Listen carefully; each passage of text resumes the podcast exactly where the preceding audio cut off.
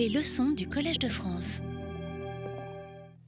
Bonjour. euh, bah, Excusez-nous à nouveau pour euh, le problème de, salle. Euh, toutes les salles sont prises, donc on sera dans cette salle pendant tout le cours. Je m'excuse pour ceux qui sont debout en particulier. Alors, le- les vidéos évidemment sont sur le site, mais en plus, on va mettre, et on a déjà mis les notes de cours euh, sur un site web dont je vous indique euh, immédiatement l'adresse. Donc c'est www.di.ens.fr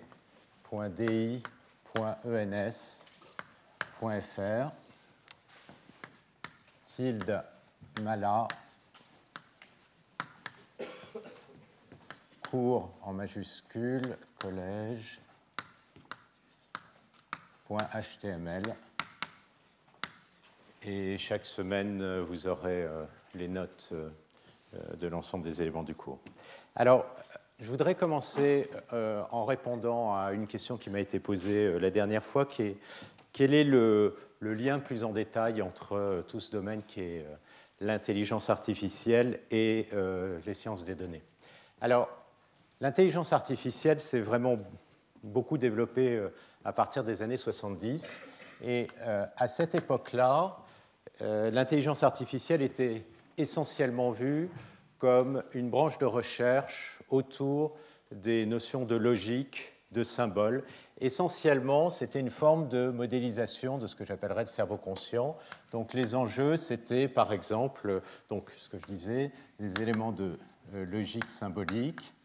Et on retrouvait d'un point de vue informatique euh, les notions de système expert, c'est-à-dire d'essayer de modéliser avec une démarche, euh, je dirais, explicative, euh, les comportements de- d'experts avec des langages comme par exemple Prologue. Et euh, tout ça, d'une certaine manière, serait une forme d'équivalent de ce que j'appelle ici le cerveau conscient, c'est-à-dire notre démarche pour essayer de résoudre ce type de problème.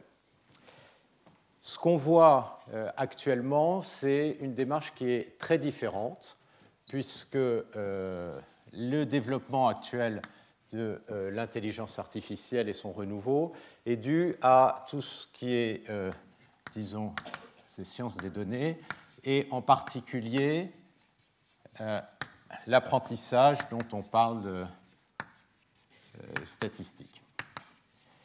Et euh, les domaines mathématiques sont très différents, puisque, comme je l'ai mentionné, on le reverra, c'est beaucoup plus de l'ordre des probabilités, de la géométrie, euh, de raisonnement, disons, euh, ou de correspondance beaucoup plus analogique.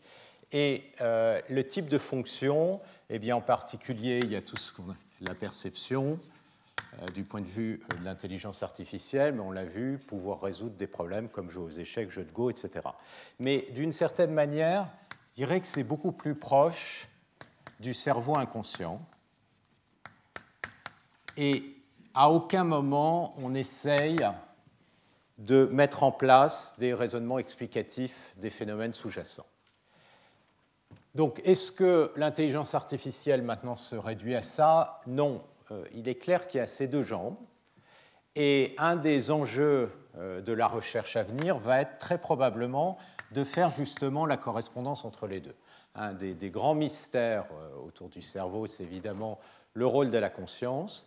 Et dans ce cadre-là, on voit bien euh, le problème que pose le fait d'avoir un raisonnement qui est entièrement non explicatif euh, et analogique, c'est les justifications, donc a posteriori. J'avais donné l'exemple dans la séance inaugurale. Euh, vous avez euh, des indicateurs euh, qui sont issus de euh, l'apprentissage statistique, qui sont utilisés, par exemple, euh, dans des euh, jurys euh, pour décider, euh, disons, de la libération d'un prisonnier, qui est un cas euh, euh, qui s'est posé dans pas mal d'États aux États-Unis, ou par exemple pour embaucher des gens, ou pour classifier des universités, etc. Et euh, il faut qu'il y ait un droit de recours, il faut qu'au moins les gens comprennent d'où viennent ces critères, éventuellement pour pouvoir euh, s'améliorer ou pour pouvoir décider si les raisons qui ont été invoquées sont valables. Et le problème, c'est que quand on fait une agrégation d'énormément euh, d'indicateurs faibles, comme c'est le cas souvent euh, lorsqu'on fait de l'apprentissage statistique, il n'y a aucun lien direct avec des phénomènes explicatifs. Et donc, être capable de lier un résultat d'apprentissage statistique à une forme d'explication qui est une validité. Alors évidemment, une forme d'explication, ça va vouloir dire faire une réduction de dimensionnalité considérable sur les éléments qui ont été utilisés, mais qui peuvent être euh, donner les tendances principales, disons, de, ces indicateurs. C'est quelque chose de fondamental pour l'utilisation euh, des euh, applications d'apprentissage statistique. Donc on le voit dans les applications, le besoin de faire ce lien avec des modèles explicites et donc, ça, c'est un besoin qui apparaît, et je pense que ça va être une des orientations importantes de la recherche au cours des années à venir. Mais le cours va être essentiellement centré ici sur l'aspect données, sciences des données, qui est à l'origine de, l'explosion ces dernières années de l'intelligence artificielle, et puis qui a de très nombreuses applications par ailleurs. Voilà. Alors, je vais reprendre en repartant sur ces algorithmes d'apprentissage supervisé. Donc, on a vu dans la deuxième partie, euh, la dernière fois, un certain nombre de challenges.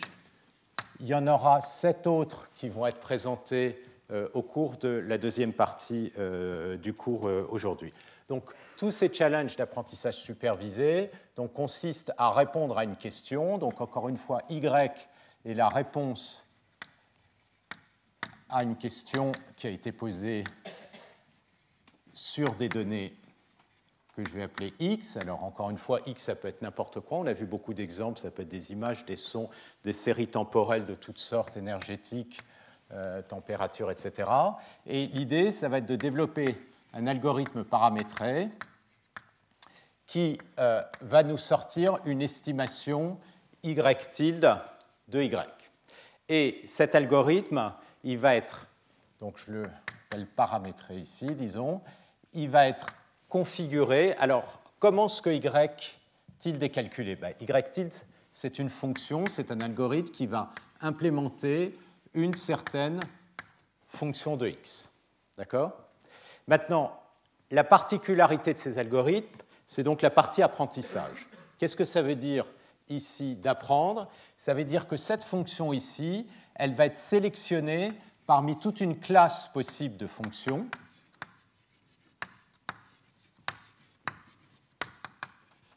Et donc, on va regarder toutes les fonctions possibles et on va en sélectionner une. Comment est-ce qu'on va la sélectionner À partir d'exemples. D'accord?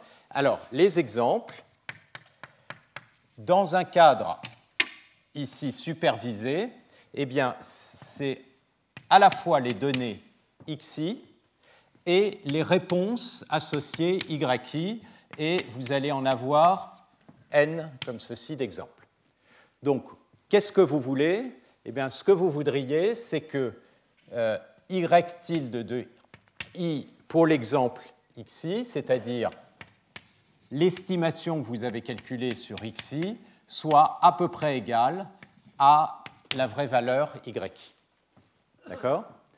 Donc, on a vu dans les challenges qu'est-ce qu'on vous donne? Eh bien, on vous donne les exemples, c'est-à-dire on vous donne une famille de données à partir duquel vous allez devoir euh, faire les calculs, les réponses correspondantes, et puis, on vous donne aussi une fonction de risque, autrement dit, quelque chose qui va mesurer l'erreur. Alors, souvent, cette fonction de risque, elle est calculée à partir de une bonne réponse Y et son estimation.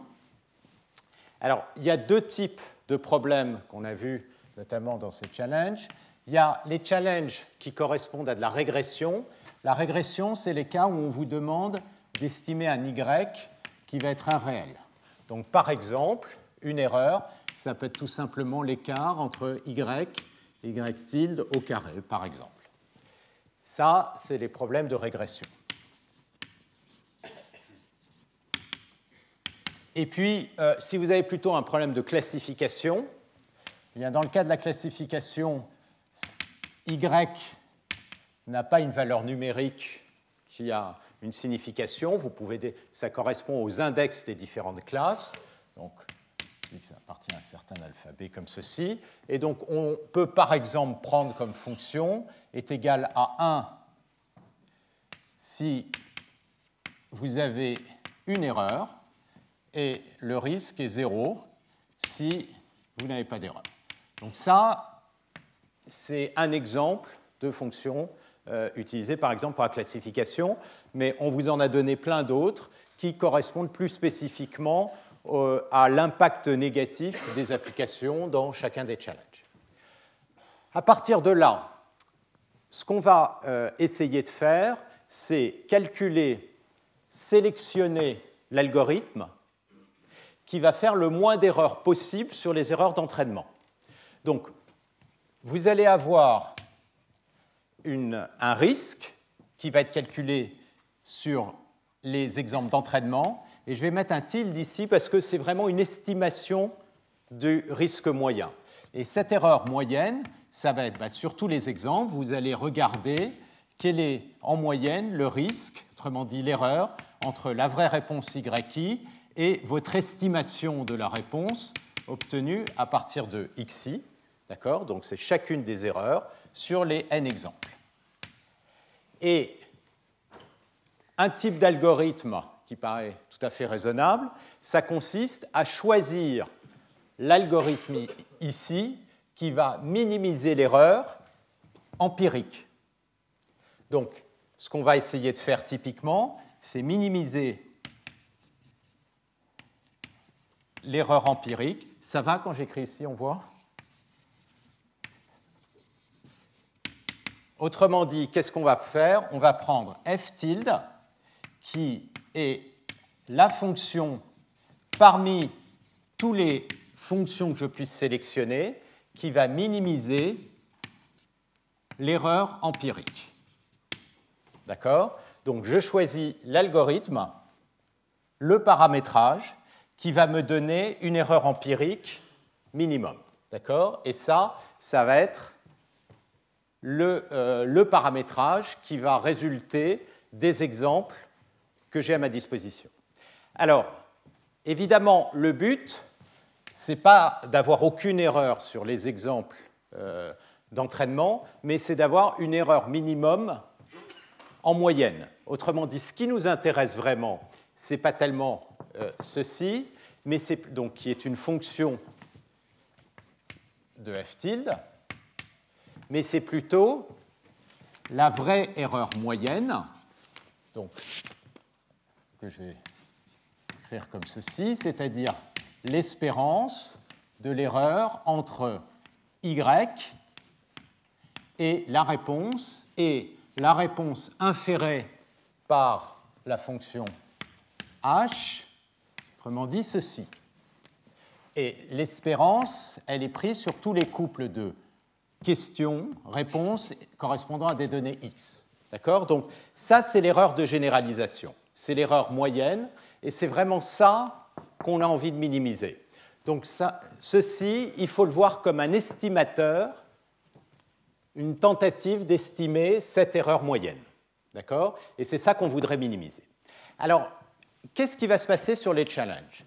Sur les challenges, on vous donne ceci, on vous donne ceci, on va aussi vous donner cette fonction R empirique qui va vous permettre, en moyenne, de calculer à partir de toutes les réponses que vous allez soumettre. Alors, la manière dont ça va se passer, c'est que dans un challenge comme ça, on vous donne d'un côté, comme j'ai déjà dit, les exemples d'apprentissage, mais on va aussi vous donner des exemples de tests pour essayer de voir si votre algorithme fonctionne sur des, données qu'il n'a jamais vues.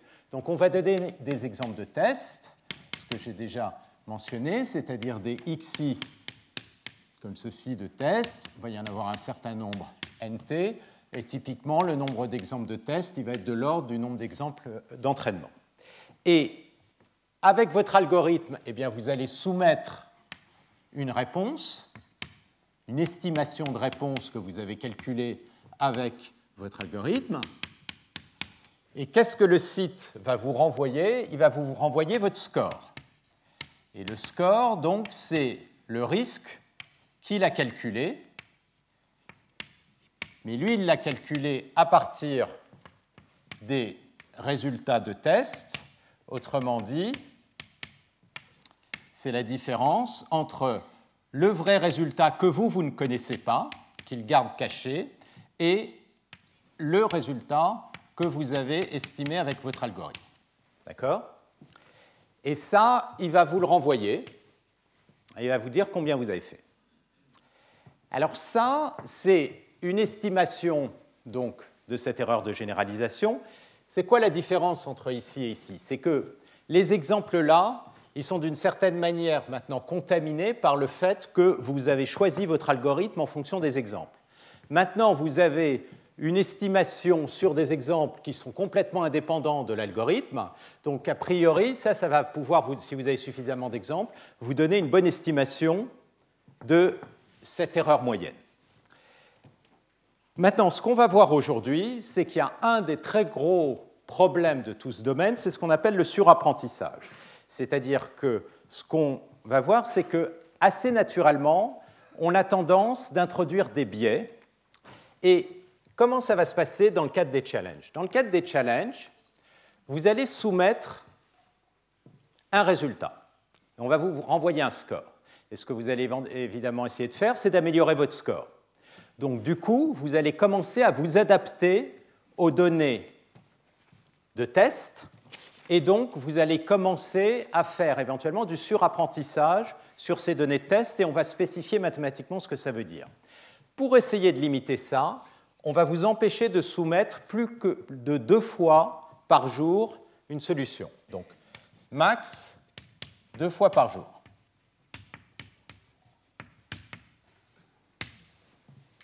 Alors, deux fois par jour, si vous faites ça une cinquantaine de fois, vous allez pouvoir commencer petit à petit à découvrir des, informations cachées sur les données d'entraînement à travers ces scores qu'on vous renvoie. Donc, comment est-ce qu'on va essayer de se protéger de ça? Je vais vous l'expliquer. Alors, avant de rentrer là-dedans, j'ai un peu introduire la méthodologie derrière tout ça. Euh, la première chose que vous allez faire, c'est vous allez récupérer vos données d'entraînement. Donc, ce qu'il va vous falloir faire, c'est essayer de tester différents algorithmes. Comment est-ce que vous allez vous-même tester les algorithmes à partir des n données d'entraînement? Eh bien, Vous allez les diviser typiquement en, disons, 3 quarts ou 4 cinquièmes en un bloc des 3 quarts de n que vous allez vraiment utiliser pour l'entraînement et puis vous allez garder un quart, disons, des données que vous allez préserver pour faire un test sur l'algorithme que vous allez sélectionner. D'accord? Alors, quel type d'algorithme vous allez pouvoir utiliser? Donc, dans le cours, petit à petit, on va euh, voir ces algorithmes et je vous donne déjà les grandes catégories d'algorithmes et des références pour que vous puissiez euh, aller les regarder. Alors, il y a des algorithmes qui fonctionnent très bien quand la quantité de données n'est pas monstrueuse. Surtout, n'essayez pas d'utiliser un réseau de neurones profond pour commencer. La démarche, quand on commence à récupérer un challenge comme ça des données, je disais, la première chose, c'est d'essayer de regarder les données pour voir un peu s'il y a du bruit, s'il y a des données qu'on peut euh, éliminer, leurs propriétés statistiques, le lien avec ce que vous essayez de faire et puis ensuite de commencer sur des algorithmes les plus simples possibles. Les algorithmes les plus simples, c'est d'abord les algorithmes de régression linéaire euh, ou de classification linéaire. Il y a aussi des algorithmes très puissants qu'on appelle les arbres de décision. Il y a ce qu'on appelle les algorithmes de boosting, qui fonctionnent aussi bien quand on n'a pas trop de données, et en particulier l'algorithme XGBoost qui est très utilisé dans ces challenges parce qu'il a permis de remporter nombre de challenges. C'est un algorithme qui fonctionne essentiellement de boosting sur des arbres. Et puis, il y a les algorithmes d'apprentissage à noyau. Alors, ces algorithmes d'apprentissage à noyau, on va les voir, et j'en parlerai dès aujourd'hui. Ça, c'est, disons, les premières catégories d'algorithmes parmi lesquels il faut essayer, et vous avez des librairies dont, euh, euh, qui est mentionné dans les notes euh, qui sont déposées, scikit-learn notamment programmé en Python, qui essentiellement vous permettent d'essayer tous ces algorithmes sans avoir à faire trop d'implémentation. Alors, si vous voulez des références pour regarder tout ça, vous en avez plein sur Internet, mais il y a un livre que je trouve très bien, qui s'appelle, qui est The Elements, que vous pouvez récupérer sur Internet. Hein of Statistical Learning.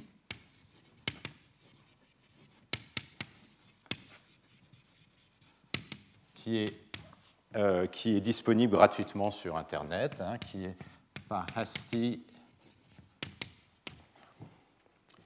Tishbirani et Friedman. Et qui vous donne d'abord une perspective euh, statistique de tout le problème, et puis qui décrit les grandes classes d'algorithmes. Donc c'est une très bonne référence pour euh, euh, découvrir tout le domaine. Donc typiquement, qu'est-ce que vous allez faire? Ben, Vous allez diviser vos données, vous allez regarder, implémenter un de ces algorithmes, l'entraîner sur les données d'entraînement, et puis ensuite vous allez voir si effectivement il généralise bien en le testant sur les données de test que vous allez faire. D'accord? Et puis vous allez paramétrer ainsi vos algorithmes. Le problème, c'est qu'évidemment, au bout d'un moment, vos données de test ici vont être complètement contaminées. Comment est-ce que vous allez vous en rendre compte?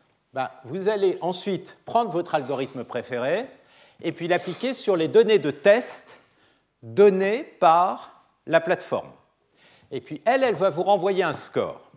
Si le score que vous avez ici est différent du score que vous avez sur votre sous-partie de test, ça veut dire que déjà ici, vous avez fait du surapprentissage. D'accord? Et on va voir encore une fois aujourd'hui à quoi ça correspond cette notion de surapprentissage. Maintenant, comme je disais, vous allez ensuite faire une boucle régulière au cours des différents jours en soumettant et en adaptant l'algorithme ici que vous allez choisir. Alors éventuellement, si vous avez des problèmes notamment avec énormément de données et en particulier de classification d'images, alors là, vous aurez intérêt à utiliser des réseaux de neurones, voire des réseaux de neurones profonds. Donc vous allez entraîner à chaque fois là-dessus, et au bout d'un moment, vous allez contaminer euh, ces données de test. Qu'est-ce qu'on fait? Eh bien, vous allez avoir deux tests finaux. Il y en aura un en juin, début juin, le 1er juin. Ça, ça va être la première clôture du challenge. Donc ça, c'est des données que personne n'aura jamais vues. Et là, tous les algorithmes seront évalués. Et ça va être une expérience intéressante de voir si votre score que vous allez obtenir ici est le même que ce score-là. Tout l'enjeu des sciences des données, c'est de savoir ne pas contaminer ces données de manière à avoir confiance dans les résultats que vous allez avoir sur les données que vous avez à votre disposition. Si vous avez fait trop de soumissions, vous allez vous rendre compte que tout d'un coup, ces deux scores sont différents et ce sera trop tard. D'accord? Et il y aura un deuxième test en décembre pour ceux qui continuent. Et le classement final, donc sur des nouvelles données de test, seront faits là-dessus et là-dessus. Et puis, il y aura une petite remise de prix euh, à la Fondation des sciences mathématiques de Paris pour euh, ceux qui gagnent les challenges. Donc voilà, c'est comme ça que ça va se passer. Donc vous allez avoir deux niveaux potentiels de surapprentissage parmi votre split. Et à ce niveau euh, ici, à chaque fois, vous pourrez voir la nature de ce surapprentissage. Donc, on va maintenant essayer de regarder. Alors, juste une chose. Il y a certains euh, challenges pour lesquels le risque ne s'écrit pas comme une somme de risques élémentaires ici, c'est notamment ces challenges euh, qui calculent un score qu'on appelle AUC, l'air under the curve, qui ne s'écrit pas exactement pareil, ce qui fait que dans le challenge, ce qu'on vous donne, c'est la fonction Python R qui calcule directement le risque à partir euh, des données que vous soumettez. D'accord? Donc vous avez cette fonction Python qui va vous calculer directement euh, ce risque qui ne s'écrit pas forcément comme une somme de risques individuels. Mais disons que 90% des challenges, le risque s'écrit euh, sous cette forme-là. Et c'est le cadre qu'on va utiliser pour faire l'analyse mathématique maintenant euh, de ces propriétés de surapprentissage. OK, donc on va voir maintenant ce qui se passe autour de cette problématique euh, de surapprentissage. Et pour le voir, je vais d'abord introduire une classe d'algorithmes qui sont les algorithmes de classification linéaire. Alors ça, c'est vraiment les algorithmes de base. Plus que ça, c'est vraiment c'est le cadre mathématique dans lequel on va systématiquement euh, s'insérer pour essayer d'analyser, même développer des, algorithmes. Donc les algorithmes de régression et classification linéaire fonctionnent comme ça.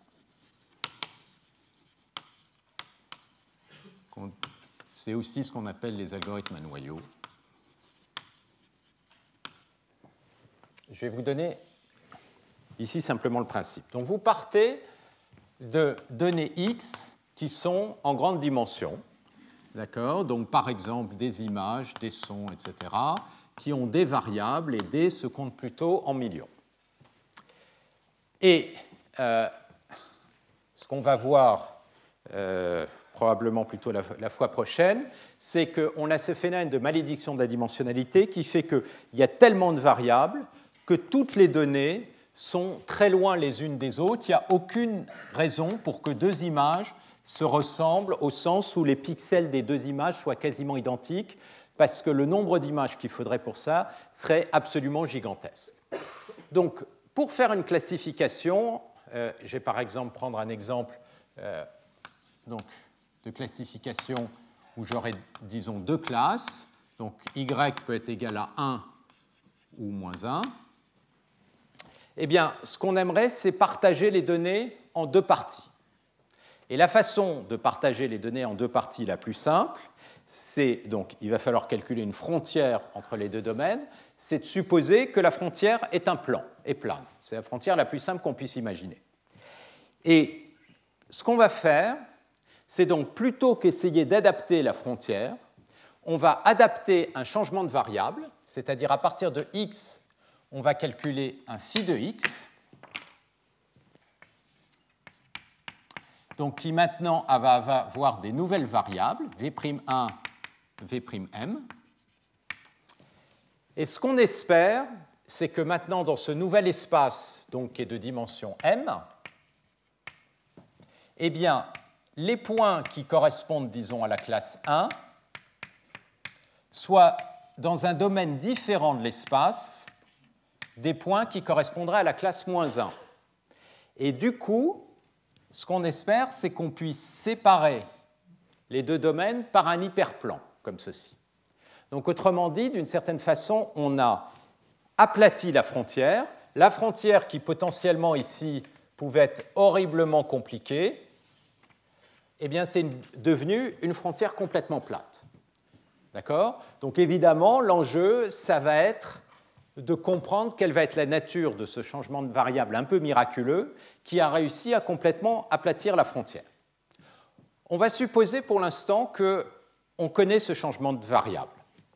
Si on connaît ce changement de variable, alors le seul problème dans cet algorithme ici, ça va être de sélectionner le classificateur. Or, le classificateur, il est défini ici par quoi? Il est défini par le plan. Comment on peut caractériser le plan? On peut caractériser le plan en regardant un vecteur orthogonal unitaire au plan, W. Et comment est-ce qu'on sait si on est à gauche ou à droite du plan? Eh bien, ce qu'on va faire, c'est qu'on va se projeter sur cette direction W. D'accord? Le plan est ici. Donc, on va faire le calcul suivant.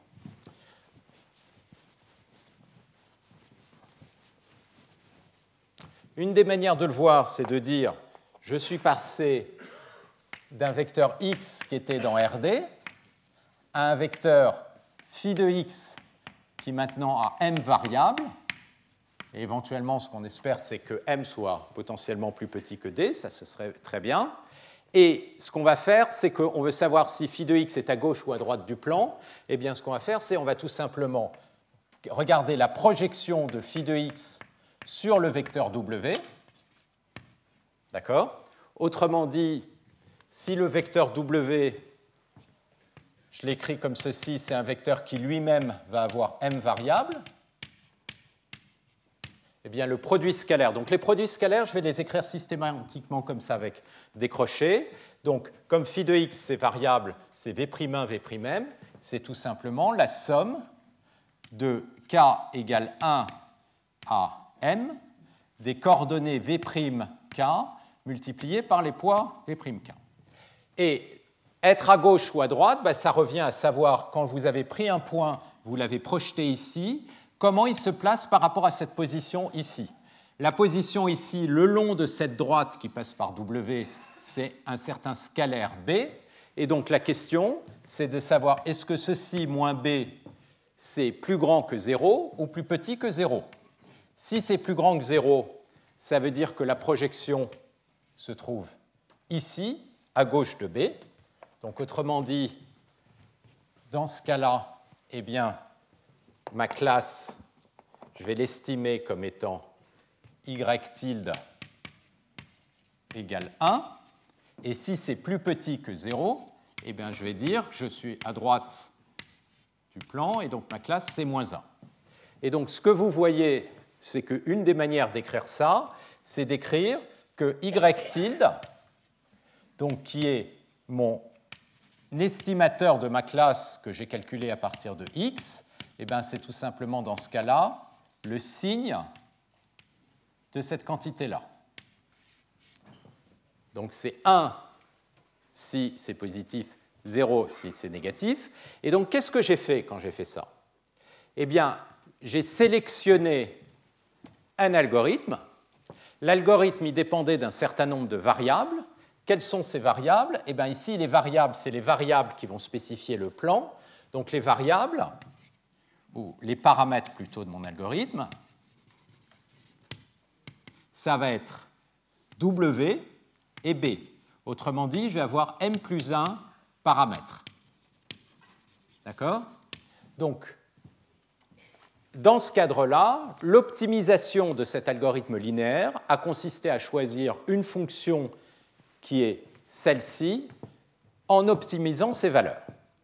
Et on voit bien ce qui va se passer de manière à minimiser le risque. Alors comment est-ce qu'on va faire ça? Eh bien, on va le faire en minimisant le risque. Minimiser le risque, c'est-à-dire qu'on va essayer de minimiser le risque empirique que j'avais indiqué.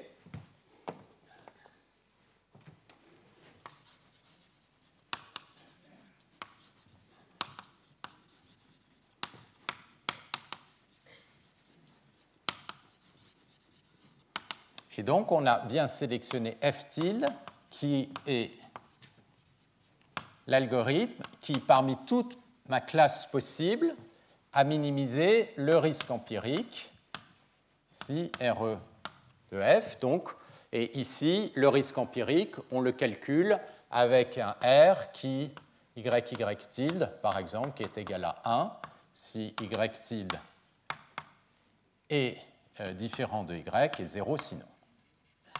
Donc ça, ce sera un algorithme de classification linéaire. Un algorithme de régression linéaire, bah, la différence, c'est qu'on va... Euh, l'algorithme est essentiellement le même, mais la différence dans le cas de la régression, c'est qu'on va calculer y directement comme combinaison linéaire. C'est-à-dire qu'on va calculer y comme combinaison linéaire ici des V'K des coordonnées WK plus B. Autrement dit, je peux l'écrire comme le produit scalaire de phi de x avec W B. D'accord? Et dans ce cas-là, la fonction de risque va être un peu différente. Par exemple, ça va consister à simplement regarder l'écart moyen quadratique entre la vraie solution et y. D'accord? Donc voilà un algorithme euh, à la fois de base, mais pas tant que ça, parce que ça peut devenir extraordinairement sophistiqué si vous choisissez bien ce changement de variable. Et l'enjeu, ça va être de comprendre la nature de ce euh, changement de variable. Et donc, on choisit le meilleur euh, plan et on essaye, on le fait en minimisant ceci. OK. Alors, les algorithmes de boosting, tout comme les algorithmes d'arbre de décision, peuvent se voir dans ce cadre-là.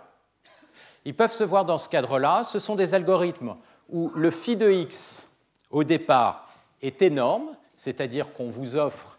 Comment, alors, comment on peut interpréter cette projection?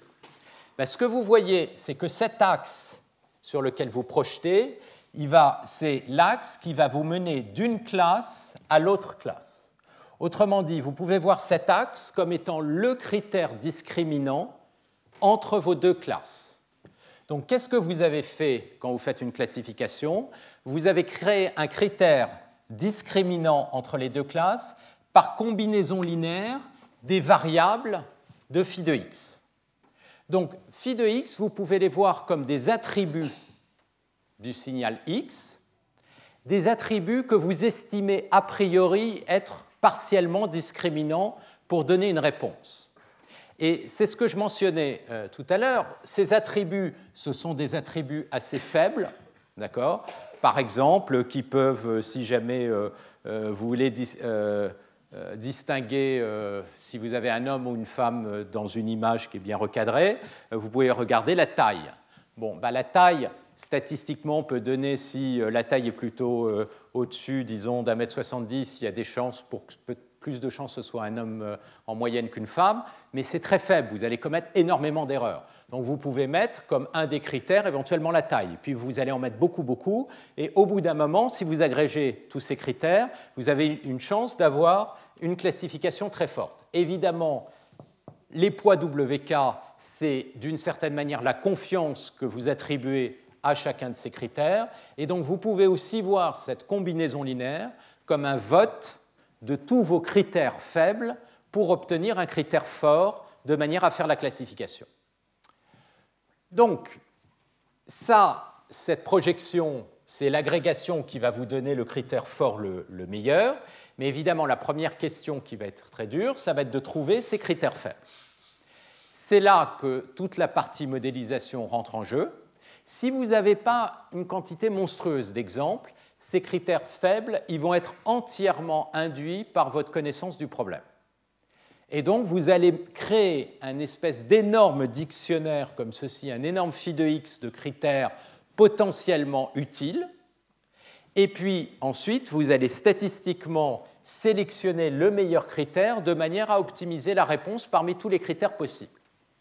Ensuite, l'organisation de ces critères, le choix de ces critères, ben, même si vous voulez faire une combinaison linéaire comme ça, il y a différents algorithmes malgré tout pour faire cette sélection. Les arbres de décision offrent un algorithme hiérarchique. C'est un peu comme le jeu des dix questions. Vous commencez par poser une question, vous êtes à gauche ou à droite, et en fonction de la réponse, vous reposez une question, et si vous êtes en fonction de la réponse, vous reposez une question. Donc ça, c'est une organisation hiérarchique du choix euh, qui, peut être fait. Vous avez les, algorithmes de boosting qui vous permettent de faire une sélection de, critères là-dedans, ou vous avez des algorithmes de régression euh, beaucoup plus simples qu'on verra, euh, qu'on appelle en anglais linear ridge, qui consiste à faire une optimisation pénalisée qu'on verra dans la deuxième partie du cours.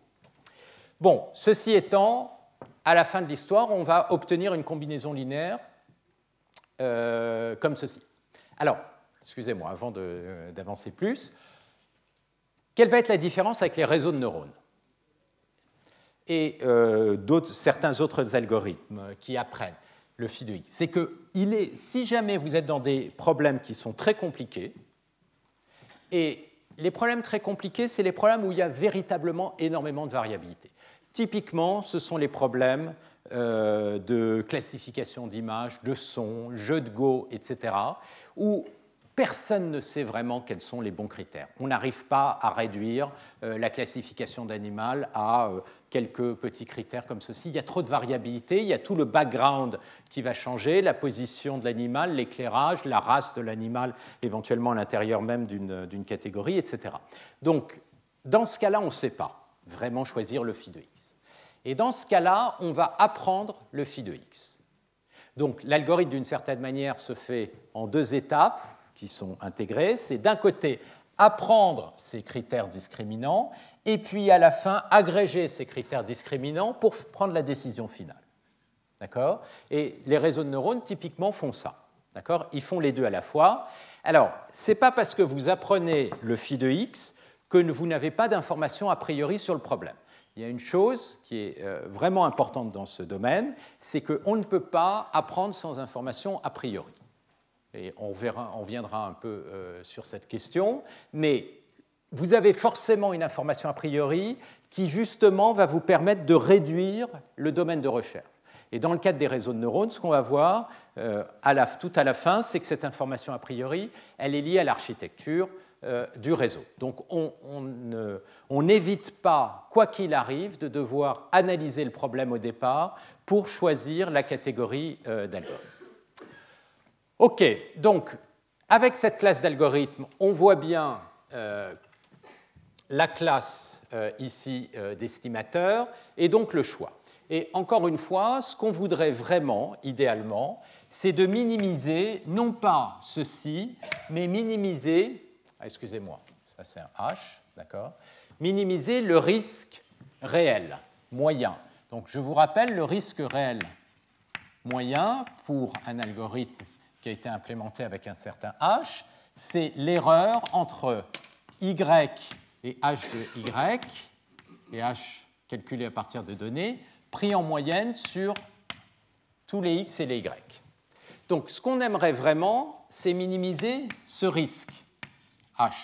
Donc idéalement, ce qu'on aimerait, c'est sélectionner l'algorithme, la fonction FA, qui va minimiser le risque de généralisation. D'accord?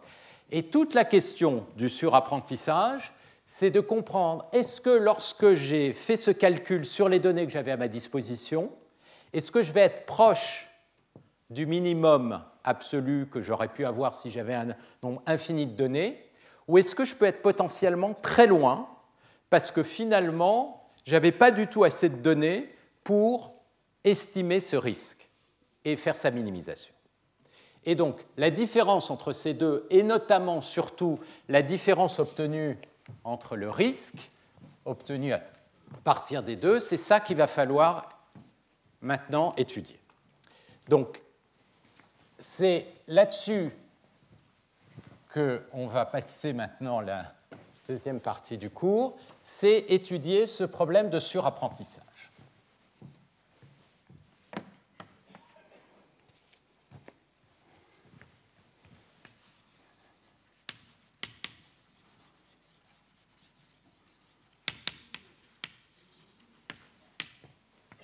Donc la question qu'on se pose, c'est est-ce que le vrai risque calculé sur l'estimateur que j'ai obtenu sur mon risque empirique, c'est-à-dire sur les exemples d'apprentissage, est-ce qu'il est proche? Alors, ce qu'on sait, c'est qu'il est forcément plus grand que le risque minimum que vous aurez donné un espèce d'oracle qui connaîtrait toutes les euh, données possibles, mais ce qu'on aimerait, c'est qu'il ne soit pas trop loin. D'accord? Donc on veut évaluer d'une certaine manière la différence entre ces deux quantités. Alors, il y a une première petite proposition qu'on va, va, vérifier. Donc la première chose évidente, c'est que le risque ici est toujours idéal, il est forcément plus petit que le risque que j'ai obtenu avec mes exemples d'entraînement, mais je peux borner l'erreur en rajoutant un terme, et ce terme, c'est quoi? Ça va être la fluctuation maximum entre le risque moyen et le risque empirique. il y a un facteur 2 ici. Alors, d'où est-ce que ça vient? Ça, ça se démontre en une ligne et ensuite on va le commenter.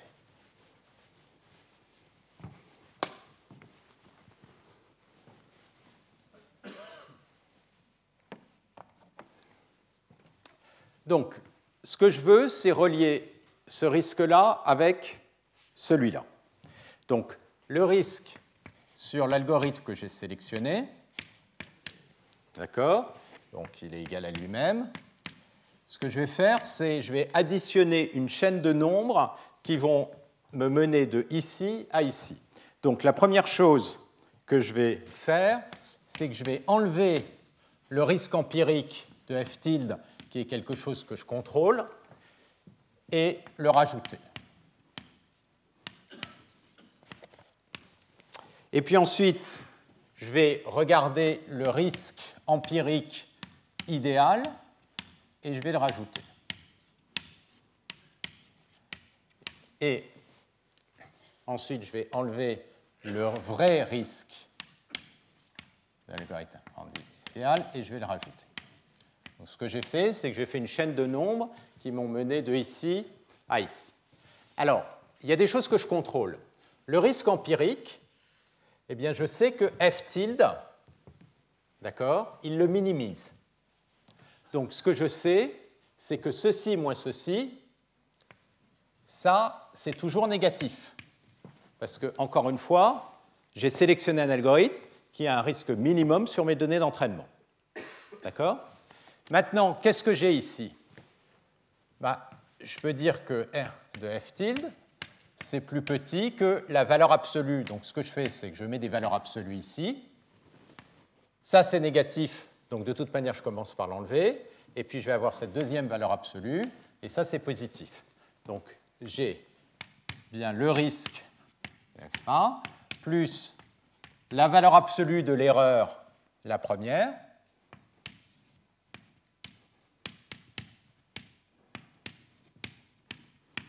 Et j'ai le deuxième, qui est encore à nouveau l'écart entre un risque empirique et le risque réel sur cette fonction idéale. Maintenant, ces deux termes, ils sont plus petits que le maximum de l'écart entre le vrai risque et son estimation. Et donc, je borne supérieurement ces deux termes et j'obtiens ce résultat. Alors, ce résultat, qu'est-ce qu'il dit? C'est à peu près partout en stats et à travers toutes les sciences des données, on va systématiquement tomber sur des résultats comme ça. Qui disent quoi? Qui disent que l'erreur que je vais calculer avec un algorithme, ça va être une erreur idéale. Et c'est quoi ça? Ça, encore une fois, c'est le minimum de l'erreur moyenne entre la réponse et l'estimation de la réponse sur tous les éléments de ma classe. Donc d'un côté, j'ai un risque idéal que j'aimerais atteindre, et de l'autre côté, j'ai un terme de fluctuation. Ça, c'est les fameuses inégalités. L'erreur, c'est un, terme de biais, c'est l'erreur de modèle. Ça, ça vient du fait que mon modèle, il n'est pas parfait, et même si je prends la solution idéale dans mon modèle, eh ben, je n'aurai pas une, erreur égale à zéro. Donc ça, c'est l'erreur de modèle.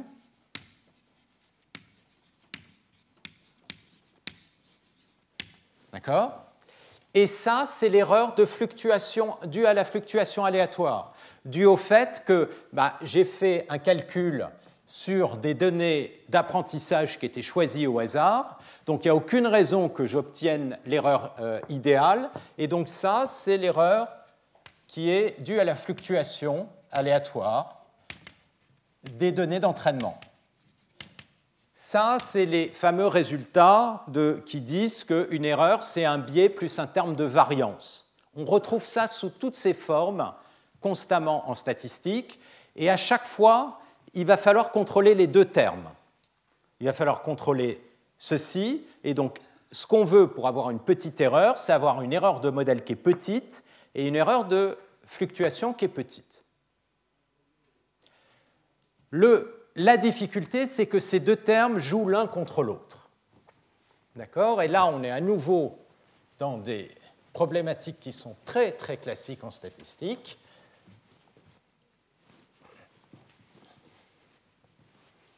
Si vous regardez la classe des modèles, bien, si vous voulez réduire l'erreur de modèle, vous avez intérêt à avoir une classe de modèle la plus large possible, puisque c'est un minimum sur tous les éléments appartenant à la classe de modèle.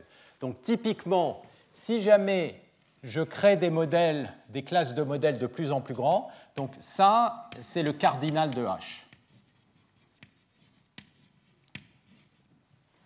Donc si ça, je l'appelle le terme euh, d'approximation A, et ça, euh, c'est le terme B, eh bien, le terme A, il va diminuer lorsque la classe, si je prends des, classes de plus en plus grandes. À l'inverse, ça c'est quoi? C'est une erreur de fluctuation. À chaque fois, je risque de prendre une solution qui s'adapte aux données plutôt que s'adapter au problème dans toute sa généralité. Plus j'ai de choix, plus j'ai de chances de faire du surapprentissage. Donc évidemment, ça c'est un max, ça va donc augmenter quand la taille des modèles augmente. D'accord? Alors, en particulier, l'erreur, eh bien, c'est toujours plus petit que le max des deux quantités. Donc, quand vous avez un phénomène comme ça, où vous avez une erreur qui est la somme de deux termes, d'accord? Il y en a une qui diminue et l'autre qui augmente, bah, vous allez avoir un optimum à un facteur 2 près en vous débrouillant pour prendre le modèle au moment où les deux sont à peu près du même ordre. Donc ça, dans ce cas-là, ça va être en quelque sorte la bonne taille. C'est la taille, bonne taille de modèle, dans ce cas ici. C'est la taille pour laquelle le biais et le terme de fluctuation sont du même ordre. D'accord?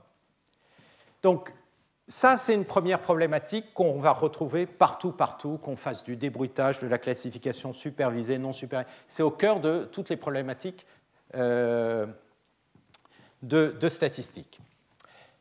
Maintenant, évidemment, où est-ce que va être le travail? Ça va consister à trouver des modèles pour lesquels ce terme est petit.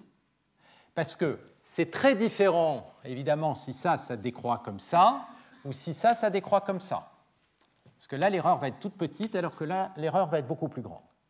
Donc, l'élément sur lequel on va pouvoir jouer, c'est de choisir des modèles qui, bien qu'ils soient tout petits, permettent d'avoir des très bonnes approximations. Parce que le fait qu'il soit tout petit veut dire que le terme de fluctuation va être lui-même petit au moment où vous allez euh, optimiser les deux. Et donc tout l'enjeu, il va être là. D'accord? Maintenant, avant de passer à ça, il faut quand même être capable, donc l'essentiel du travail euh, qu'on fait en apprentissage statistique, mais en stats en général, c'est donc d'essayer de comprendre quelle est la nature du modèle de petite taille qui va permettre d'avoir une petite erreur. Ceci étant, techniquement, il va quand même falloir contrôler ça et de voir comment ce que ceci se relie par rapport à la taille du modèle. Ce terme de fluctuation, ce qu'on va voir, c'est qu'il est lié à la notion d'entropie, c'est-à-dire la notion de taille globale du modèle, et c'est ce que maintenant on va voir. Donc on va rentrer plus, euh, précisément dans ce terme d'erreur pour essayer de l'évaluer en fonction de la taille de euh, la classe d'algorithme. Une fois qu'on aura fait ça, euh, les quelques cours suivants, on va se concentrer sur ce terme-là. Et pour construire des bons modèles, ce qu'on va voir, c'est qu'il faut essayer de comprendre la nature de la régularité de la fonction qu'on estime. Et c'est là que la notion de régularité euh, va rentrer en jeu. OK, donc maintenant on va se concentrer sur cet aspect-là. Et là, on rentre dans la partie de statistiques théoriques de euh, euh, l'apprentissage, et notamment il y a un cadre, qui consiste à essayer de prouver que le résultat est probablement approximativement correct.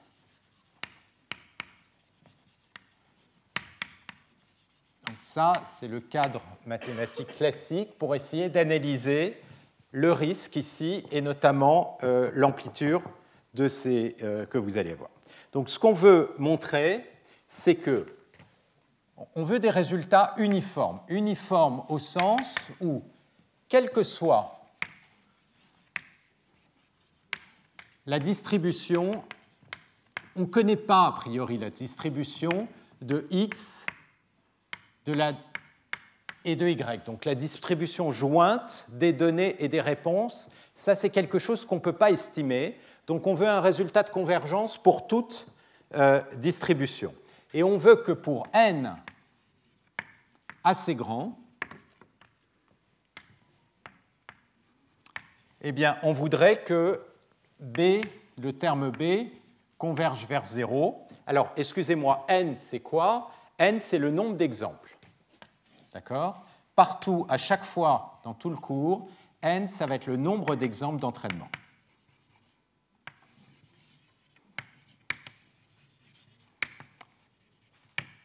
On veut que euh, l'erreur B euh, tende vers 0. Donc c'est une forme de convergence uniforme par rapport euh, à la loi. Et donc le théorème, je vais commencer par le donner, on va l'interpréter et puis ensuite on va le démontrer. Donc ça c'est le théorème de base du domaine. On va supposer que le risque est borné. Donc le, risque, je vais le mettre entre 0 et 1. Risque 0, ça veut dire que j'ai fait aucune erreur. Risque 1, j'ai beaucoup d'erreurs et je m'en fous euh, euh, d'aller au-dessus. Et je vais noter donc ça, valeur absolue comme ça, c'est le cardinal à chaque fois d'un ensemble. Donc ça, c'est le cardinal de l'ensemble H et je vais supposer qu'il est fini Donc je vais me mettre dans, dans un cadre simple où la classe, c'est une classe finie de fonctions. On verra que souvent, ce n'est pas le cas, mais qu'au fond, le cas fini capture l'essentiel de tout ce problème. Alors, ce qu'on va regarder, c'est cette erreur en probabilité. Il y a deux approches pour essayer de contrôler ce terme. On peut essayer de contrôler ce terme en moyenne, en espérance, et ça c'est typiquement euh, les, les, résultats de biais plus variance. Variance, ça veut dire qu'on a regardé une erreur quadratique en moyenne de ce terme. Dans ce cadre-là, pour avoir des convergences uniformes, on va plutôt regarder ce terme en probabilité. C'est-à-dire que ce qu'on voudrait, c'est que la probabilité pour que ce terme de fluctuation, autrement dit la fluctuation maximum pour tous les éléments dans ma classe entre le vrai risque et le risque empirique sur les données d'apprentissage, eh bien ce que je voudrais, c'est que la probabilité pour que ça soit plus petit que epsilon, cette probabilité, elle soit plus grande que 1 moins delta, avec delta qui va être petit. D'accord? Et pour ça, ce qu'on veut, c'est que le nombre, ce dont on a besoin, c'est que l'erreur, le nombre d'exemples, on va voir apparaître le log de la taille du domaine plus le log de 2 sur delta divisé par 2 epsilon carré. Donc ce que ce résultat dit, c'est que si j'ai suffisamment d'exemples, d'accord Imaginez que vous preniez un delta ici tout petit, ça veut dire que le log bah, va être assez grand, mais après tout, c'est le log d'un nombre même petit, ça ne va pas être si énorme que ça. Donc bon, je vais avoir un nombre ici. Mais surtout, ce qui apparaît ici, c'est le log de la taille de la classe d'exemple, et donc divisé par ce epsilon carré. Une autre manière de voir euh, ce résultat, c'est d'inverser l'erreur, et c'est de dire, je mets le epsilon ici,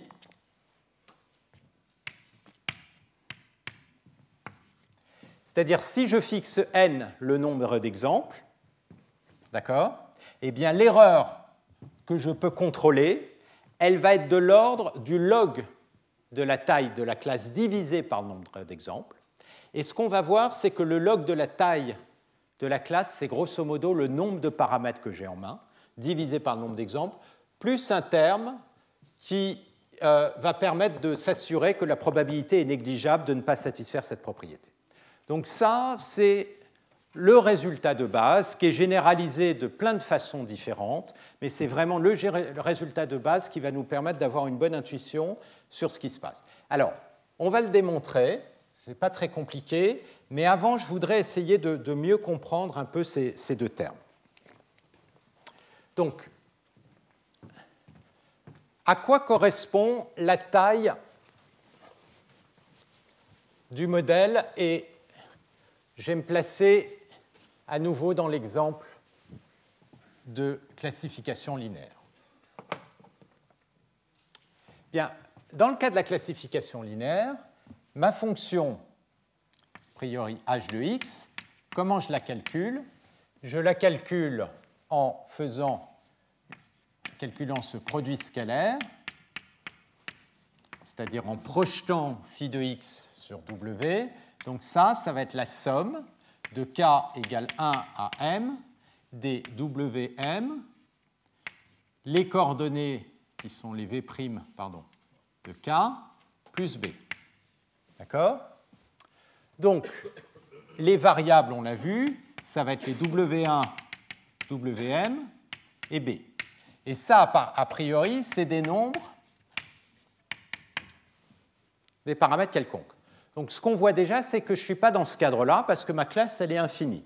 J'ai un nombre infini de modèles puisque j'ai un nombre de paramètres qui peuvent prendre un nombre infini, euh, j'ai un nombre fini de paramètres mais qui peuvent prendre un nombre infini de valeurs. Ce qu'on peut faire, ceci étant, c'est quantifier ces paramètres. Ce qu'on voit bien, c'est que si je peux garantir que le phi de x, que toutes les coordonnées, par exemple, on va supposer, par exemple, que les v' de k sont toutes plus petit qu'une constante, c'est voire plus petit que 1, ce qui est généralement le type de condition qu'on peut avoir.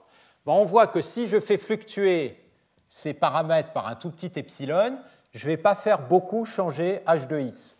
Si je ne fais pas beaucoup changer h de x, comme si ma fonction de risque c'est y moins y tilde carré, et puis je peux prendre par exemple le min de ça et de 1 pour m'assurer que c'est entre 0 et 1, eh ben, de toute manière, je ne vais pas beaucoup faire euh, fluctuer cette quantité-là, donc je ne vais pas introduire beaucoup d'erreurs. Donc l'idée, c'est que je n'ai pas besoin de prendre mes W comme étant des réels quelconques, je peux les quantifier. Quantifier, ça veut dire que le W, K, eh ben, je vais le prendre sous la forme d'un entier euh, que j'ai appelé P, fois un certain pas de quantification, euh, disons que j'ai appelé delta. D'accord? Donc je ne me permets pas tous les réels, mais des pas de quantification. Combien de valeurs quantifiées je vais avoir? Je vais supposer ici que j'en ai de l'ordre de grand N. On verra un peu plus tard. Donc je vais avoir n valeurs de quantification possibles pour chacun des paramètres.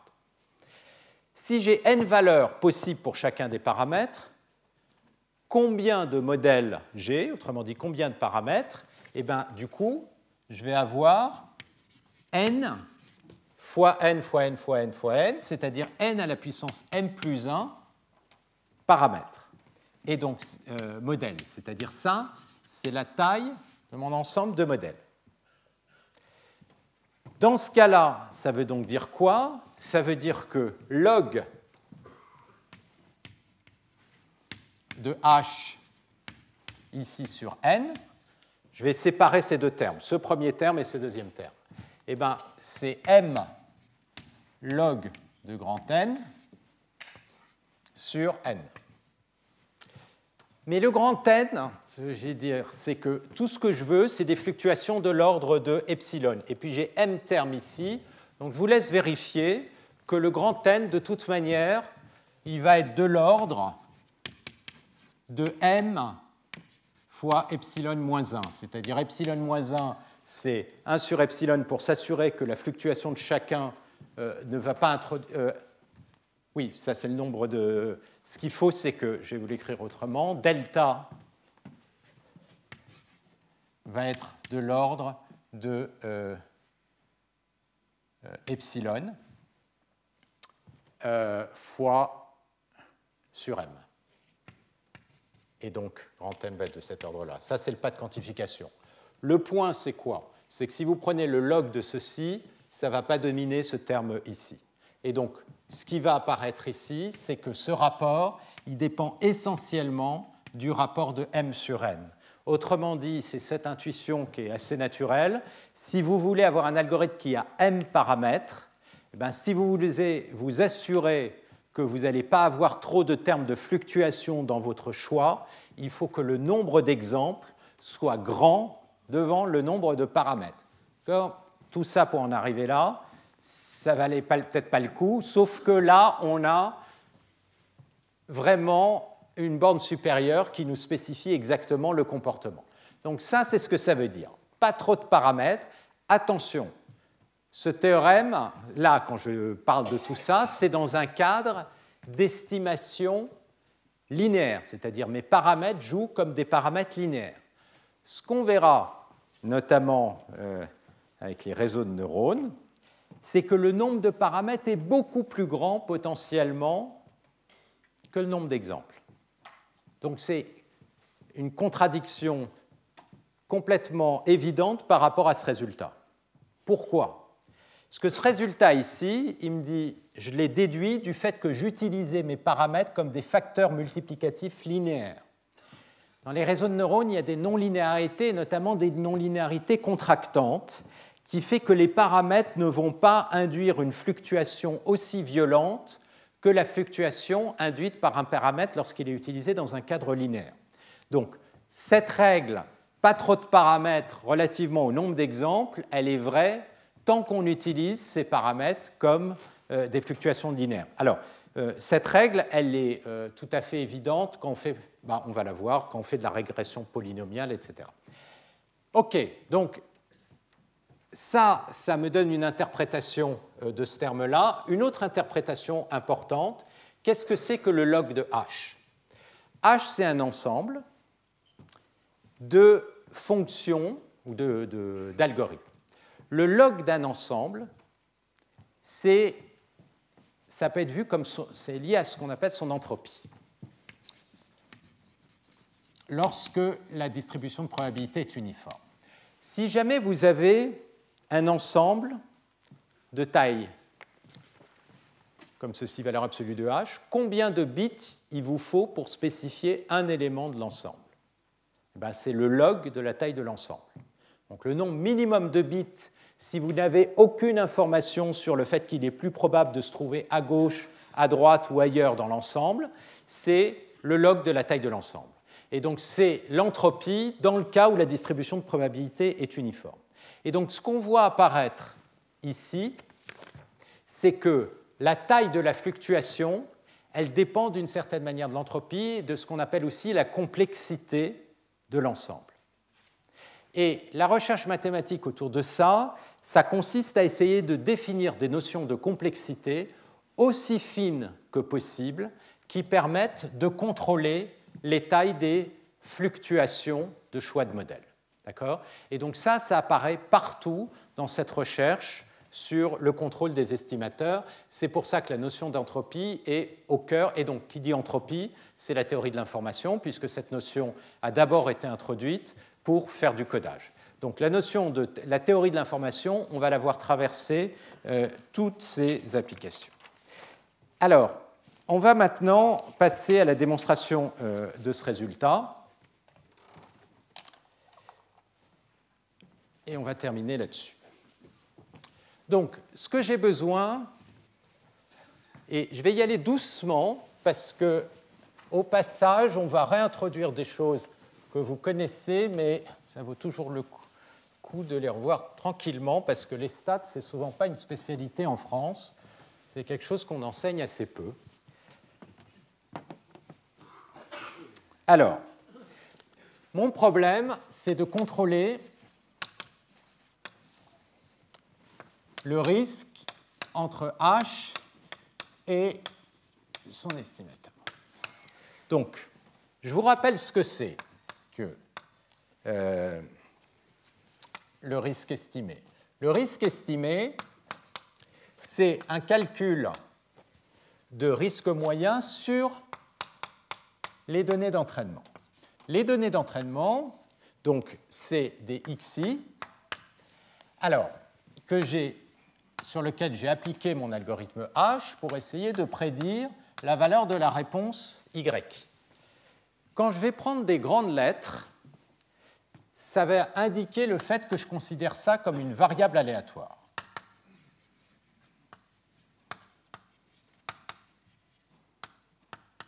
ou des vecteurs. Variable ou vecteur aléatoire. D'accord?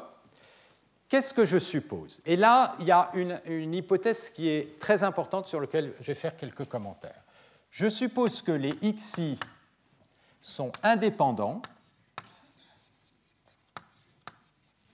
et de même loi que les données x et que yi, idem. Indépend... Alors c'est xi, pardon, yi parce que c'est la loi jointe.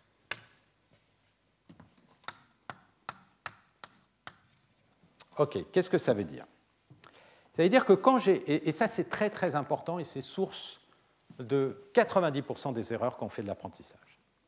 Ça veut dire que les exemples que j'ai pris, je les ai pris au hasard c'est-à-dire j'ai un ensemble d'exemples possibles qui a une distribution de probabilité. Quand je parle d'un exemple, c'est à la fois les données et la réponse. Je les ai pris aléatoirement et au hasard et indépendamment les uns des autres. Pourquoi est-ce que très souvent on développe un algorithme sur une base de données on a fait très attention de séparer le test, l'apprentissage, etc. On développe l'algorithme, on l'implique en situation réelle et boum, ça marche absolument pas. Très souvent, c'est dû au fait que la base de données d'apprentissage est biaisée, c'est-à-dire n'est pas révélatrice de la variabilité des données dans la vie réelle.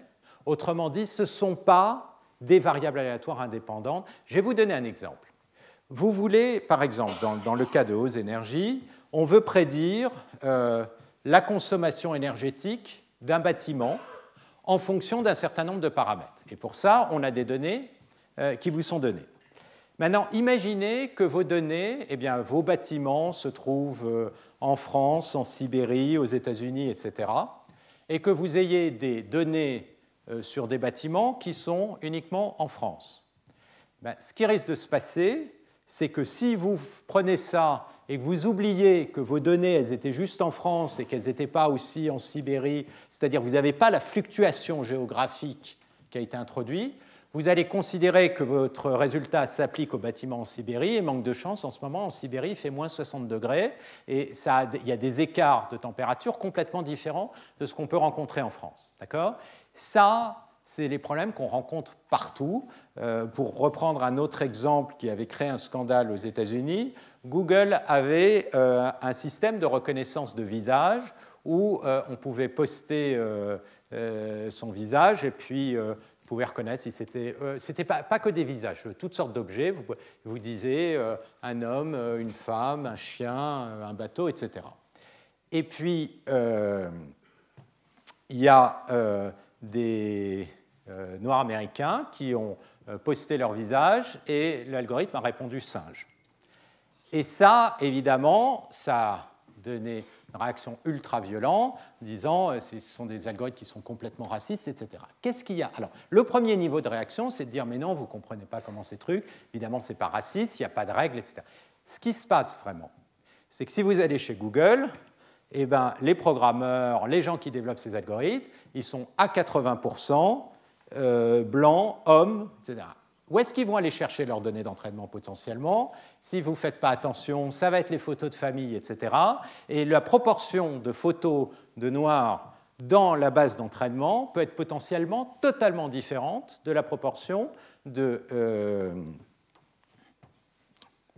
normale par rapport à la population américaine. Et donc vous introduisez un biais qui est absolument énorme, et ce biais, il va se retrouver dans votre algorithme. Donc autrement dit, ces algorithmes sont potentiellement extraordinairement biaisés si la base de données est biaisée. Et un des plus gros travaux que l'on a quand on fait de l'apprentissage, c'est d'abord de créer la base de données. C'est pour ça que dans ces challenges, il y a un énorme travail qui est fait en amont par les gens qui structurent les données, etc. Parce que la chose qu'ils doivent essayer de faire, c'est s'assurer que effectivement les exemples d'entraînement qu'ils donnent sont représentatifs de la distribution et de la variabilité de tous les exemples possibles. Donc, le cadre statistique dans lequel on modélise ça, et ça c'est vraiment l'hypothèse de base de tout ça, c'est de dire nos exemples, on va les représenter comme des variables aléatoires indépendantes qui sont types toutes de même loi. Et alors du coup, qu'est-ce qui se passe? Eh bien, si maintenant vous prenez, alors ceci maintenant c'est des variables aléatoires, donc ceci c'est bien une variable aléatoire. H, il est fixé une fois pour toutes, donc ça c'est une variable aléatoire. Donc ça va fluctuer. On peut regarder quelle est sa moyenne, cette variable aléatoire.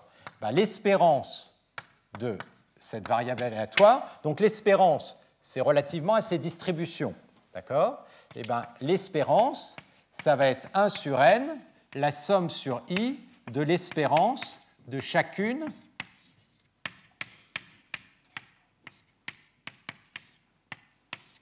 Mais comme vous avez fait attention que chacune de ces données ont même loi, ont été prises au hasard, sont de même loi, eh bien, je peux oublier le i ici. Et qu'est-ce que vous récupérez ici? Eh bien, vous récupérez l'espérance du, euh, du, risque, c'est-à-dire de R de h de x, puisque vous en avez n termes divisés par 1 sur n, de h de x et de y. Autrement dit, vous récupérez le vrai risque général. Donc, vous êtes dans une situation où vous avez une, une, variable aléatoire qui donc va fluctuer, et ce que vous voulez, c'est regarder quoi? Eh bien, c'est regarder son écart à la moyenne.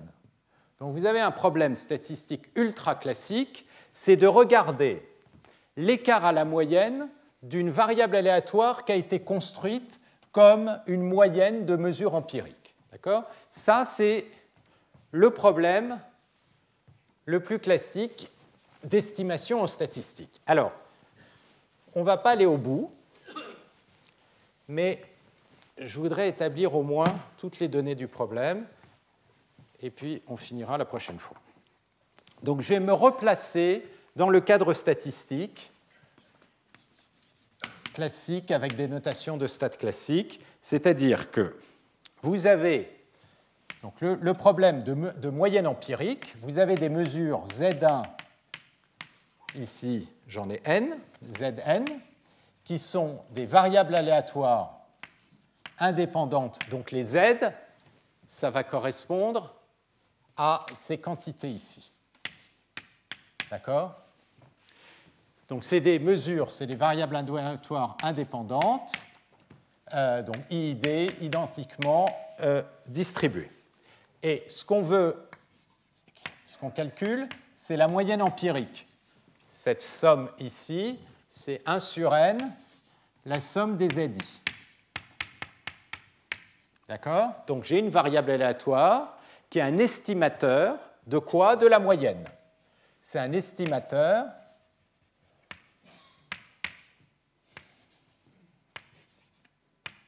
qui est la vraie moyenne que j'aimerais calculer de Z. Mon but, c'est de calculer la moyenne de Z. Donc elles sont toutes de même loi que Z. OK? Donc, ce qui va m'intéresser, évidemment, donc ça, évidemment, c'est non biaisé. C'est un estimateur qui est non biaisé puisque l'espérance, le mu tilde, exactement comme ici, c'est 1 sur n l'espérance de chacune qui ont de même loi. Donc ça va bien me donner l'espérance de z. Et ce qui m'intéresse, c'est la fluctuation c'est-à-dire c'est la variation de mu tilde moins mu. Et c'est ça que je veux contrôler. Donc ce que je veux contrôler, c'est la fluctuation entre un estimateur empirique et sa valeur moyenne. OK?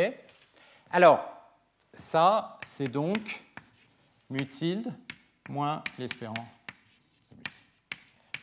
Alors, le premier résultat, euh, que vous avez, c'est la loi forte des grands nombres, qui vous dit qu'une moyenne de variables aléatoires indépendantes, eh bien, si le nombre de variables augmente, ça va converger.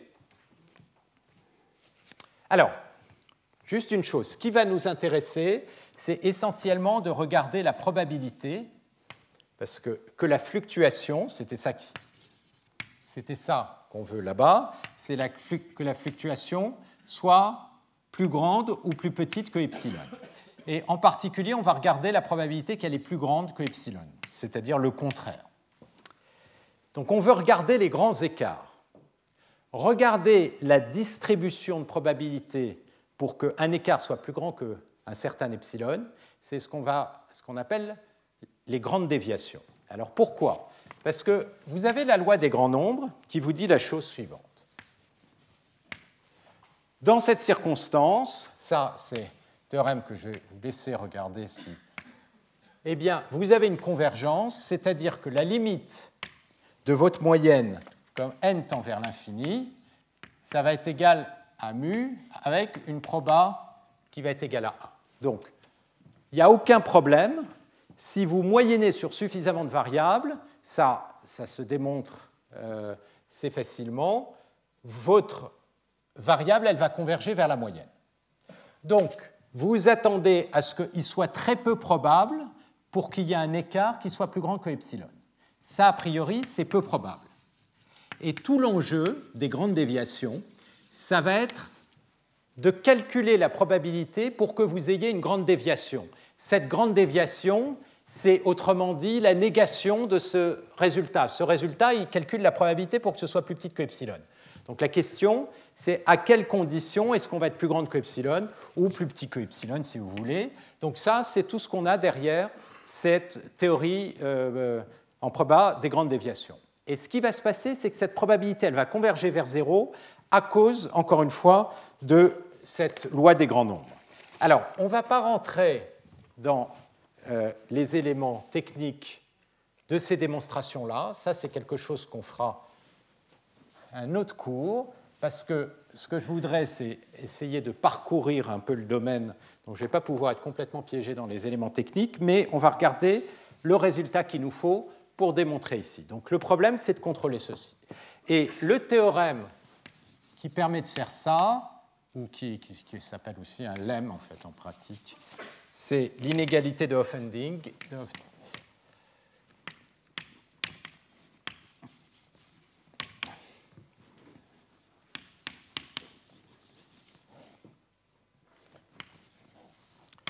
Donc ça, c'est ce qu'on appelle une inégalité de concentration. Et cette inégalité, elle va nous donner une bande supérieure ici. Donc je suis dans la condition où mes variables aléatoires Z1, Zn sont IID, donc indépendantes de même loi.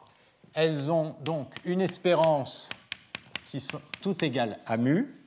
Et maintenant, ce que euh, je veux regarder, c'est l'écart entre l'estimateur ici mutilde et la vraie moyenne. Et ce que je veux, c'est regarder à quelles conditions est-ce que cet écart va être plus grand qu'à certains epsilon. Alors, vous avez le théorème central limite, et le théorème central limite, il vous dit quoi? Il vous dit que, et ça c'est une convergence faible, donc ça ne permet pas de démontrer ceci, mais qualitativement, il dit que quand vous moyennez beaucoup de variables aléatoires indépendantes, vous obtenez une variable aléatoire qui a une distribution quasi gaussienne, centrée sur la moyenne qui va être ici. Donc si vous avez une distribution quasi gaussienne autour de la moyenne, mu, eh bien, si vous voulez vous écarter de mu de plus qu'un epsilon, eh bien, vous allez avoir une décroissance exponentielle de la probabilité. D'accord? Donc une décroissance exponentielle de la probabilité, et c'est exactement ce que se donne ce théorème, c'est que, ah, il y a une chose aussi, c'est je suppose que les ZI sont à valeur dans un intervalle AB avec probabilité 1. Donc en fait, je contrôle plus que la variance, je contrôle le support de la variable aléatoire ici. Et donc, ce que ça, ça dit, c'est qu'essentiellement, la loi de décroissance, c'est une loi gaussienne. Et là, la taille de l'intervalle, ça joue le rôle de la variance. Donc là, vous avez le B moins A euh, au carré. Donc vous avez quelque chose qui ressemble euh, à une gaussienne. Et ici, le 2n, c'est exactement le même terme que vous auriez. Si je renormalise par 1 sur racine de n, il disparaît. Donc c'est vraiment quelque chose qui est très semblable au théorème central limite, sauf que, encore une fois, le théorème central limite, c'est une convergence euh, faible de la distribution, alors que là, on vous donne une convergence en probabilité avec cette inégalité. Alors, je ne vais pas le démontrer, euh, ce théorème, je vous ai juste donné les, raisons, et euh, ensuite, il faut l'appliquer au... et je vais le faire, je vais finir là-dessus, comme ça, ça finira la démonstration. Je vais l'appliquer pour démontrer le théorème. Alors, pour démontrer le théorème, maintenant les choses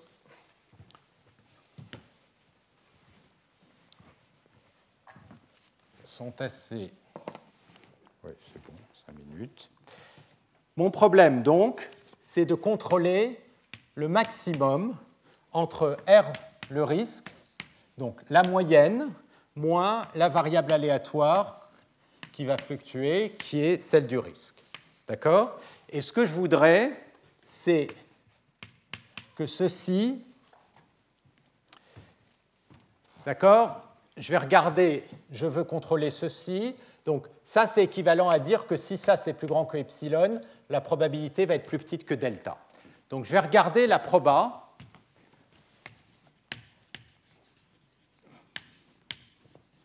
pour que j'ai une grande déviation pour que ceci soit plus grande que euh, epsilon. Alors, la difficulté, c'est de se débarrasser du max, parce que moi, le résultat euh, ici, c'est l'écart entre mu, entre mu, ça c'est mu tilde, et ça c'est mu. Mais ça, c'est un résultat, une variable aléatoire fixée, donc un h fixé. Or là, j'ai un max sur tous les h.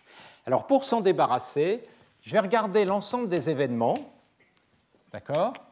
C'est-à-dire l'ensemble de tous les échantillons possibles. Donc un échantillon, c'est un xi, yi, c'est une, famille d'exemples.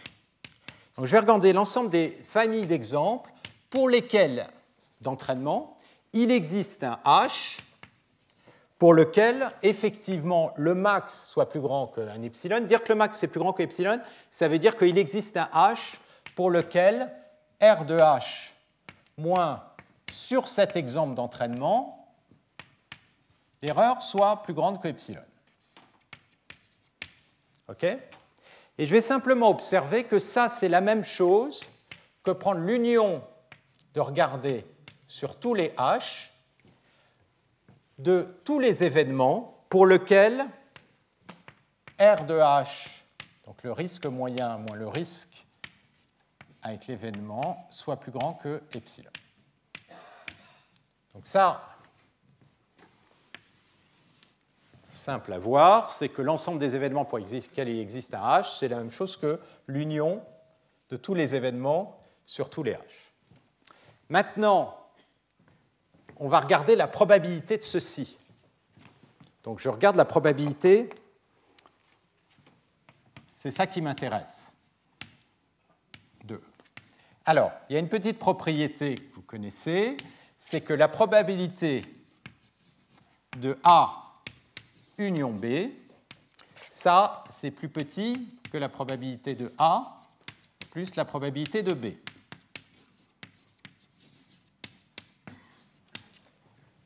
Bon, ce qui m'intéresse, c'est la probabilité de E. Mais E, c'est l'union d'un certain nombre d'événements. Donc la probabilité de cet événement, elle est plus petite que la somme sur tous les h des probabilités de chacun de ces événements, autrement dit la probabilité des événements pour lesquels R de h moins R tilde, autrement dit la fluctuation de ma variable aléatoire, est plus grande que epsilon. Mais alors là, je suis exactement dans le cadre du théorème. D'accord? Ça, c'est mon mu tilde, ça, c'est ma valeur moyenne, et la probabilité pour que ce soit plus grande que epsilon, c'est plus petit que 2 fois exponentielle n epsilon carré sur b moins a au carré. Mais mon risque, il appartient à un domaine de taille 0,1. Donc b moins a, ça vaut 1. Donc ça, c'est plus petit. Donc la somme sur h des 2 fois exponentielle de moins 2n epsilon carré. Maintenant, combien d'éléments est-ce que j'ai dans cette somme? Eh bien, Le nombre d'éléments que j'ai dans cette somme, c'est évidemment, tous ces facteurs étant égaux, c'est la taille de la somme, c'est-à-dire c'est la taille de h.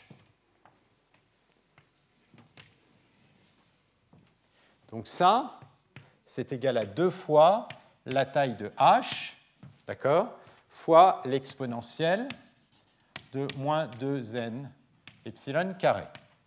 D'accord? Et maintenant, ce que je voudrais, c'est que cette probabilité soit plus petite que delta, de manière à ce que la probabilité de l'inverse soit plus grande que 1 moins delta.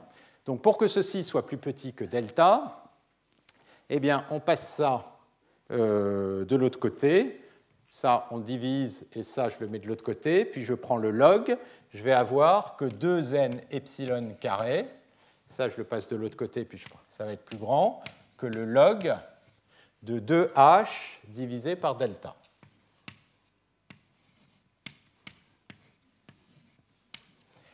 Et maintenant, si vous passez euh, les deux n au-dessous, eh bien, vous avez ce résultat-là. On a vu, on peut l'écrire soit n carré plus, peut être plus petit que cette bande supérieure ou comme ça, et on le déduit de cette égalité-là. Donc ce qu'on voit, c'est que dans la démonstration, il y a deux éléments. Il y a un élément qui est l'élément un peu grossier, c'est là où on fait quelque chose de brutal. C'est le moment où on passe de cette probabilité à la somme de ces probabilités. Quand est-ce que probabilité de A union B est égale à proba de A plus proba de B? C'est quand les deux événements sont disjoints. Mais quand les deux événements ne sont pas disjoints, ça, c'est une borne supérieure super grossière. C'est ce pour ça que cette borne, elle peut être assez grossière. C'est ici qu'on a fait euh, une erreur, mais ça, c'est une inégalité qui est une bonne inégalité, c'est-à-dire qui vous donne une bonne estimation de la concentration. Donc l'aspect grossier de, quoi grossier L'erreur potentielle de la borne supérieure, elle n'est pas dans l'inégalité de Offending, c'est véritablement au moment où on dit que la probabilité de l'union est bornée par la somme des probas. Donc c'est dans le fait qu'on a pris une borne supérieure directement avec la taille de h, et c'est ça qu'on peut raffiner. C'est pour ça qu'on peut raffiner les notions de complexité. D'accord? C'est en raffinant cette quantité, autrement dit, en raffinant cette borne supérieure qui est ici. Donc, on va s'arrêter là aujourd'hui. Juste un commentaire. Donc, ce qu'on a vu là, c'est le contrôle des termes de fluctuation ce sur quoi on va se concentrer par la suite, ça va être l'erreur de modèle, donc autrement dit tous ces aspects de, régularité. Euh, un point très important que j'avais oublié la dernière fois et cette fois-ci, les challenges de données, il y a un site web, et je n'ai jamais donné l'adresse du site web. Euh, l'adresse du site web, c'est Challenge Data,